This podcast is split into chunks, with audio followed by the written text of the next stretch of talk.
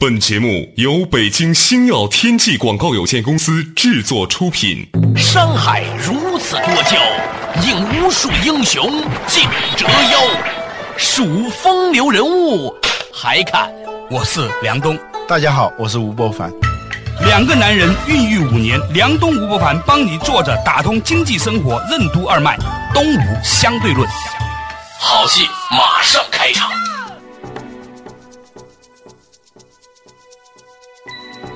坐着打通经济生活任督二脉，大家好，欢迎收听东吴相对论，我是梁东，对面的依然是二十一世纪商业评论主编吴伯凡，伯凡你好，大家好。最近一段时间啊，央视有个片子叫《舌尖上的中国》啊。一下子呢，万人空巷啊！这说明以前呢，很多人不看电视，并不是真的电视台已死，的确是人民群众的口味提高了。有好东西的时候，仍然会引发强烈的触动，是吧？对，好几个听众给我们写信啊，让我们谈谈这个片子啊。可惜我没看。其实呢，这个片子呢，大家在网上都能看得到，是吧？重点在于。这个片子引发了我们对于食物的重新的想象力，因为在过去的两三年里面呢，当我们提起食物的时候，总是和化学元素周期表联系到一起。嗯，本来人生当中食色二字哈，咱们不说后面那个字，光说前面这个字儿吧，已经是人生最丰富、最快乐的事情了。我们说投胎在中国本来是很幸福的，你可以吃到很多很美好的食物，可惜呢。这两年呢，微博败坏了我们对食物的所有的美好想象。幸好重新回来了这样一部纪录片。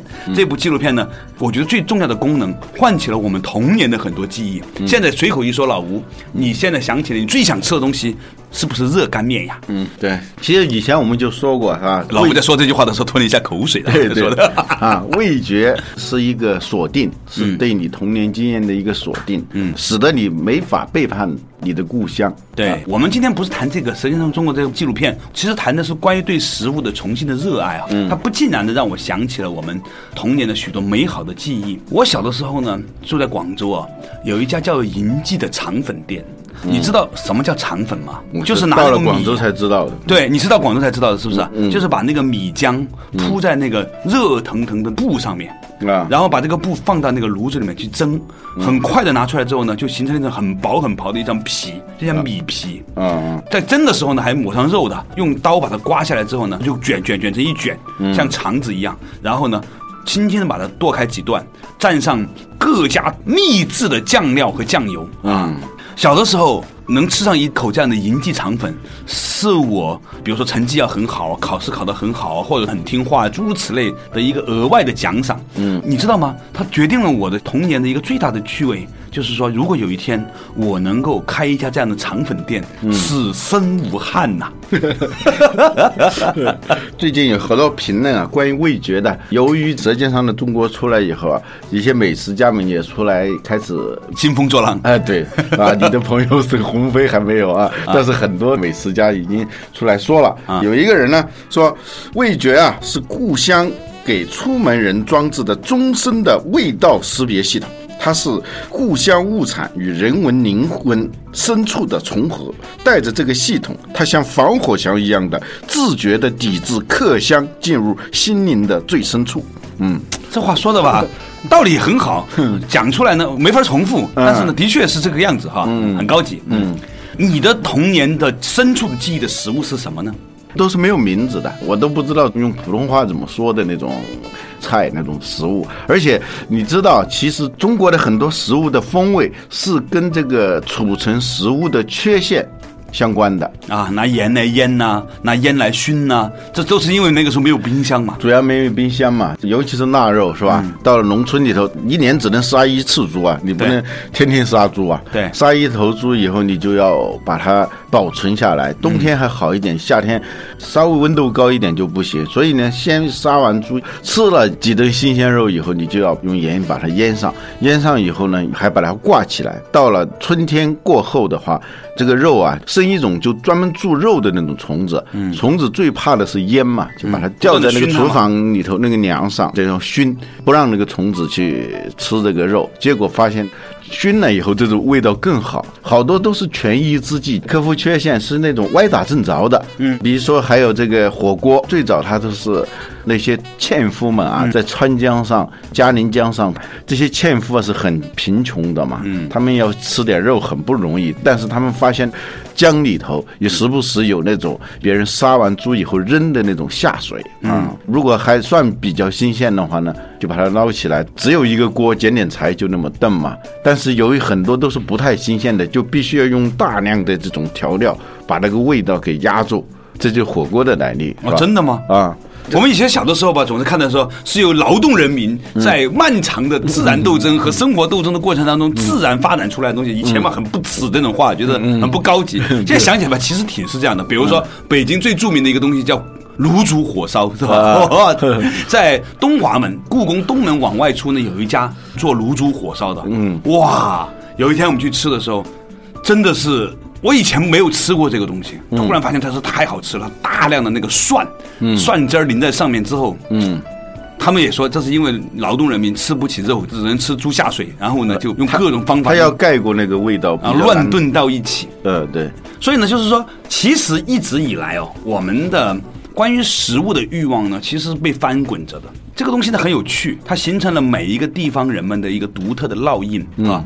在深圳这样的地方，由于外面来的人很多，所以呢就形成了独特的这种各种菜的那种融合。然后呢，后来呢有很多人呢就是做生意有点钱了之后呢，就把他们家乡菜发展出来。所以你会发现说，很多很好的这种餐饮的品牌都从深圳发展出来的，它很有趣啊。这里头你比如说一个菜系的火起来，跟那个高科技营销规律也是一样的。是什么？我举一个例子，湘菜。湘菜在以前啊，就是。上个世纪九十年代以前，很多地方都没有听说过。对，它是一个很区域性的一个菜系。对，但是呢，它后来就一下子火起来，全国各地从南到北，你现在北京有很多这种湘菜馆，而且越来越高高级啊，越做越高级，还上市什么？对。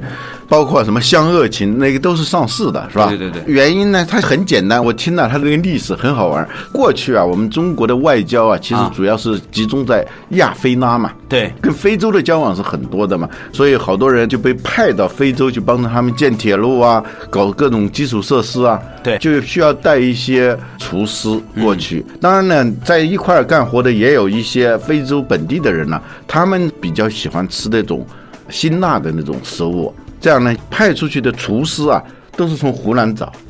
是吗？呃，做湘菜的这些厨师占了整个袁非袁非厨子。对，后来这些工程建完以后，好多就撤回来了。撤回来以后呢，他们就没有什么工作可做了。那个回来以后，他们就说，那总得干点什么吧。他们说，那我们就开那个厨师学校吧。嗯，一些人凑钱，然后就做一些厨师学校。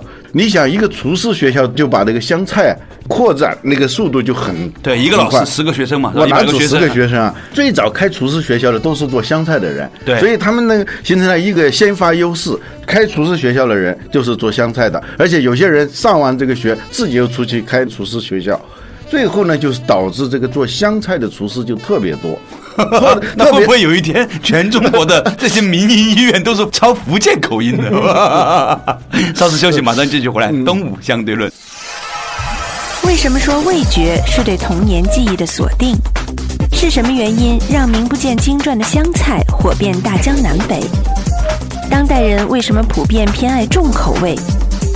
为什么说常吃重口味会让我们的味蕾变得粗糙？品烟师为什么不能抽烟？除了食品，我们还在哪些领域偏爱重口味？欢迎收听《东吴相对论》，本期话题：全民重口味之上期。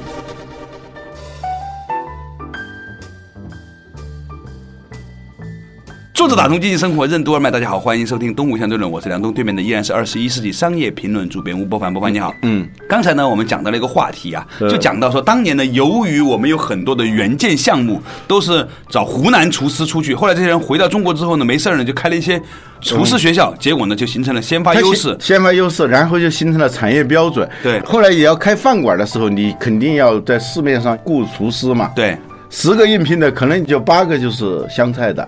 这样它竞争也比较激烈，导致它的价格也比较低，就是一个厨师的价格也比较低。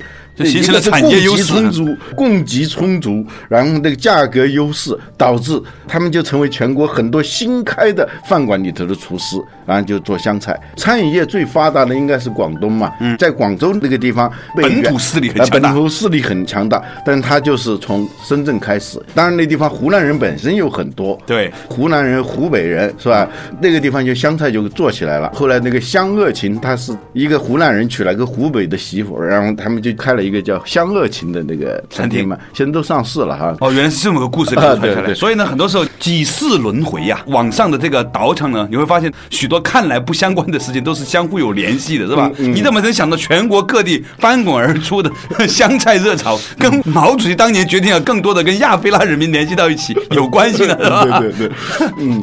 还有一种观点解释啊，因为从中医的角度上来说，人呢，比如说当你比较累的时候，口里比较淡的时候。而生活体质比较湿的时候呢，就需要用强刺激的味道来掩盖你身体的这种寒湿体质。对，所以呢，你会发现说呢，辣的东西呢，特别的容易引起一些人的共鸣。嗯，它是多种原因啊，这是从产业标准，它确立一个产业标准，它是一个先发优势，导致这个香菜的流行。当然，这不是唯一的原因，还有一个原因就是跟你说的这个压力有关。因为在深圳那个地方，时间就是生命，那个地方压力非常大的，好多人通过吃这种。又咸又辣的东西，又咸又辣的东西，它能够有一调动元气，嗯，对，痛快，就是在那种很闷的、很抑郁的那种普遍的犯抑郁状态下，你吃一点特别辛辣的食物，嗯，你就会感觉到某种兴奋，嗯，这也是原因之一。而且呢，吃辣和咸的东西特别能鼓舞人的肾气啊，嗯，你知道，他有一种观点，你会发现说哈，晚上。有一段时间在东直门内大街，嗯，十二点钟以后出现吃很辣的东西，对，里面都是一群长得很漂亮的女孩子，浓妆艳抹的，他们去吃什么马小是吧？啊，就各种北漂女演员，晚上呢都在夜间工作人员嘛，对对对对对，都在那吃火锅啊，浓妆艳抹的，这也形成一道风景。嗯，很辣很咸的食物呢，我觉得哈，嗯，它其实破坏了一点东西，你知道吗？老吴，嗯，作为一个广东人，我是知道广东人真正的好的厨。厨师他真正尊重的是食物本身的味道，比如说，对一个好的蔬菜，它是要让你吃到那一口甜甜的菜的清甜味。所以广东人说，哇，这口菜好甜呐，他会用这样去形容。一条鱼最新鲜的鱼拿来生吃，其次的鱼拿来清蒸。再其次的鱼拿来豆瓣酱来做，再其次的鱼拿来炸了之后呢，做水煮鱼诸如此类，然后用很重的味道把它掩盖在里面。它是两种思路，像教育上的两种思路。对，广东菜的做法呢是比较先进的一种教育理念啊。嗯嗯。这教育的本质不是用一些东西来。加到里头来改变你，而是加入某种东西，把你的先天禀赋调动出来。调动出来。广东人把盐叫上味嘛，这个上味就是说加盐不是为了让这个菜吃起来是很咸的，不是这样，它是加了盐以后把它的味道给调调一点点出来，调出来。所以广东人煲汤是不放盐的，煲完了之后喝的时候才加一点点盐。对他想点睛之笔，然后把那个已经隐含的某种味道给提上来。而重口味的这种菜呢，它是通过外。在的，像我们现在流行的这种教育手段，就不停的往里头加这个加那个，最后你吃到的是原来的这个物料是什么味道，都好像不重要了。对，主要是这些调料，你吃的就是一些调料。这是很有趣的一种观点。嗯，就是咱们先不说这个食物安全的问题哈，先不说这个，光是在食物的这个重口味上面，我认为呢，当然我还有一半的血统是四川人，我们这个四川人也是很重口味的哈。就是说我在两者之间对比的时候，年轻的时候我真的喜欢吃川菜。嗯，但是这几年呢，可能自己也知道每天吃的东西不多了，所以你要很珍惜每次吃东西的这个味道，是吗？因为我们吃的不像以前一下吃很多东西嘛，现在你中午晚上都吃很少东西的。嗯，所以呢，开始就说，哎，原来呢，这一口鸡要有鸡味儿。嗯，现在最可怕的连鸡都没有鸡味儿，是吧？嗯，这一口鸡要有鸡味儿，这个鸭要有鸭味儿，所以真正高级的鸡是白斩鸡。嗯，当这口鸡。软软的，加上葱姜，然后放到嘴里的时候，你会有一种回到田园的大自然感受。嗯嗯，这才高级嘛，是吧？嗯，这才是真正的返璞归真啊。对，广东菜应该叫归真派。对，所以呢，我们今天讲这个话题呢，其实已经有一个《舌尖上中国》这个纪录片延伸到了我们这些人们对于食物的看法。可以说慢慢慢慢的，你会发现那些返璞归真的东西又会重新出来，它代表了另外的一种格局和另外的一种态度。对，为什么是舌尖呢？我们吃的就是叫什么口福？哎，它强调是舌尖，用更精致的一种感受方式，去和食物里头所包含的更精微的那种味道之间产生一种作用。对我们常常吃这种重口味的食物的话。会导致你的味蕾的退化，还有摧残。有时候它其实是已经伤害了嘛，嗯，或者让你的味蕾变得粗糙，那种细微的那种感受啊，出现很多盲区。就像说这个调音师，嗯，钢琴的那个调音师，说是长了三只耳朵的，嗯，他能够听见普通人完全听不到的东西。对，这是由于长期保护他的那种听觉，开发对微信息、潜在信息的那种敏感。而导致的。我刚听说还有一种职业很有意思，叫品烟师。嗯，每个卷烟厂都有的。对对，就跟调酒师是一样的嘛。对，跟跟法国的那种闻香师也是一样的嘛。完全能够实现盲品，多少根烟不同牌子的放在这儿，让他一根一根的，他能准确的说出这是什么样的牌子，什么样的烟丝。这个烟丝本来应该是哪儿的？本来是云南的烟丝，他又掺入了河南的烟丝，他都能够品出来。但是品烟丝。有一个规矩，是不能抽烟的。嗯，因为长期抽烟会导致他不敏感、没感觉，这就很有意思。哎，品烟师是不能抽烟的。我们经常胡吃海喝的时候，实际上是对我们的味觉的一种摧残。嗯，你说到此处，让我有一种感受，就是其实我们已经有很多年来。很多事情都越来越重口味，比如说一部电影，嗯，你没有这些配料，没有足够的杀戮，没有枕头拳头啊，没有那么多的东西呢，好像你就没有办法。所有的投资人也觉得很害怕，还会不会有人看？观众也会担心，好多电影的做法，它有点像做湘菜、川菜那种。对，当然不是太高级的湘菜和川菜。对我们这地方特别声明一下，肯定有朋友说你们这两个粗糙的人是没吃过高级的湘菜，所以呢你们才这样贬低湘菜。真不是这样的，我们这样说吧，就比较粗糙的湘菜或者比较粗糙的重口味的菜，那种菜呢会伤害我们的敏感。最终会令到我们变成是一个很低级的人。对那些做电影的方式啊，过度好莱坞化的那种做法，拍一部电影就是有很多的调料罐儿，嗯，放在那个地方，必须要有的，要有几钱幽默，几钱暴力，几钱温情，几钱爱国主义教育，几钱什么什么，是吧？不，总体上那个电影你要得。大众的那种拥戴，嗯，你必须要站在一个什么样的立场上？对，比如说你要相信什么，你要不相信什么，这是总的。然后加多少切口，有的是专门做切口的。写剧本的时候是这个剧作家已经写完了，但是这个导演觉得是不够的，就专门请了加那些切口的，加调料的啊，对，往里头加几分钟，根据消费者心理学调研出来在做那种事情。对，还有对话，比如说男女主人公见面的时候。那个对话，哎，觉得写的还是不够符合当代人的口味，或者说这个电影呢，让男观众看的时候，还要让女观众也爱看。哎，有的电影它确实有这个问题啊，男性观众爱看的，女性观众不爱看，所以它要进行某种调整。最后那个结尾要出现一个，就是最终女性看到的是男人回家的故事，男人看到的是自我奋斗的故事，是吧？那个这样他就是最大化的。你想想，他们都用心良苦，最后做真不容易。年轻的时候，我在广播学院曾经学过一门叫编剧的课，有个老师说：“你发现没有？”这个爱情如果只有一男一女，这个故事是讲不下去的。最少是两女一男或者两男一女，没有三角关系的爱情故事，在影视剧里面根本没有办法往下讲下去。对啊，我后来留意了一下，完全是这样。必须要加小人。对，稍事休息一下，马上继续回来。东吴相对论。我们为什么会用加料的思维对待一切事物？重口味如何让我们变得盲目和麻木？为什么时下火爆的选秀类节目都如出一辙？重口味为什么不能打造丰富的内在体验？如何让我们的感受丰富起来？欢迎继续收听《东吴相对论》，本期话题：全民重口味之上期。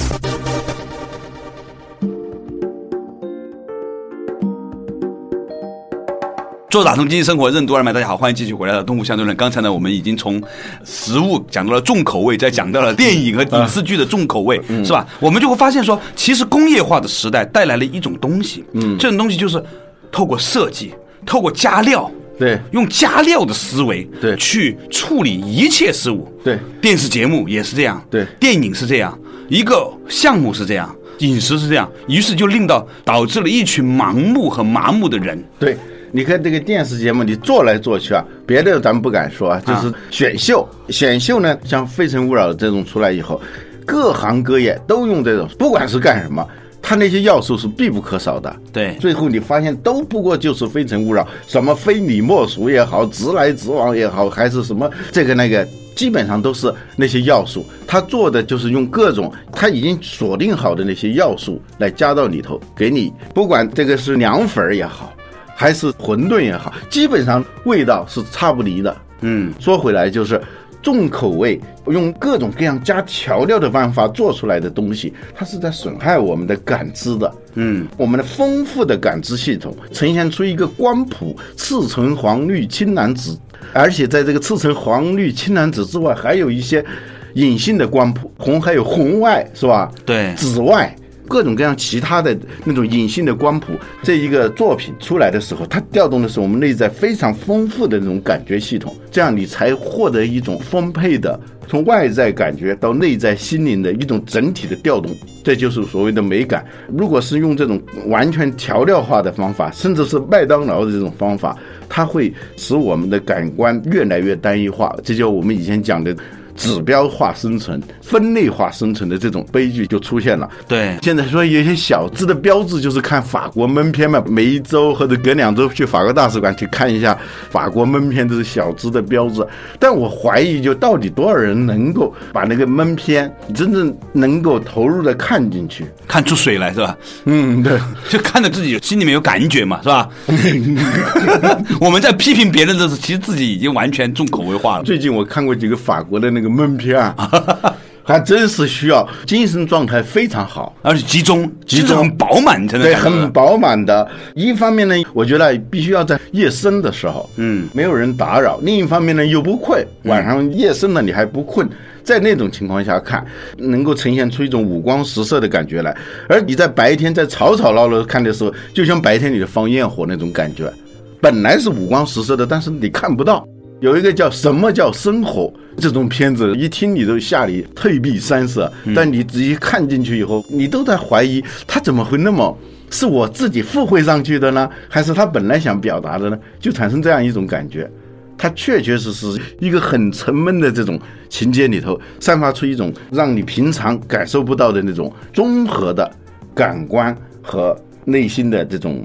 体验，你知道当年沈鸿飞先生在写到关于就这样把你蒸熟，在讲蒸鱼这件事情的时候，他举到一个例子，他说顺德的厨师在蒸这条鱼的时候，会问是几号桌的人吃，嗯。原因是他还要计算出了笼以后，嗯。从出来到桌子上这段时间的变化，嗯，就是近一点的会怎么样，远一点会怎么样，嗯，所以。你知道吗？在广州，有些时候我们去到一些很好的餐厅吃饭的时候，你跟厨师说：“哎，再给我来点酱油。”这个厨师会生气的。嗯，他认为他给到你的已经是最恰到好处的，他连这个中间的距离他都计算出来的。嗯，你居然不尊重他，夸夸夸来点酱油，再来点豆瓣酱、老干妈什么的放在上面，对 对，他觉得他拿刀来砍你的心都有。有一次啊。出国的时候，我发现我们的同行的人当中有一个人，他就带了两瓶老干妈啊。他不管是吃什么面包啊，还是什么，他都要抹那个。对，那其实是一种瘾了嘛。它令到我们被遮盖了。嗯，其实食物是万千变化的。嗯，有很多食物是淡的。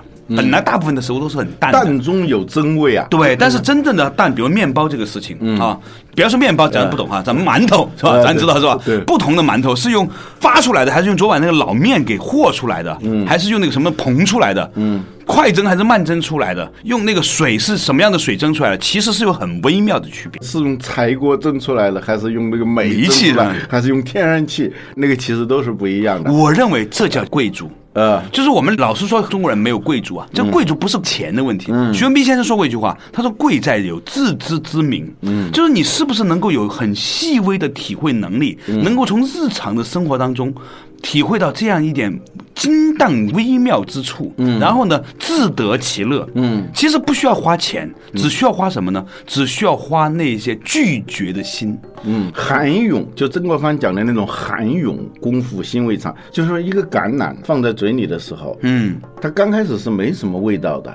它不是马上就把它咬了，就含在嘴里头，逐渐逐渐的，它会产生一种变化。对。跟你的跟你的唾液啊啊、口腔啊，啊，对，时间长了以后，它是有层次的。对，它就是在时间中展现一种东西出来。黛玉跟香菱谈诗的时候，不是说她觉得古诗里头有两个词是特别妙吗？嗯，潮来天地清，日落江湖白。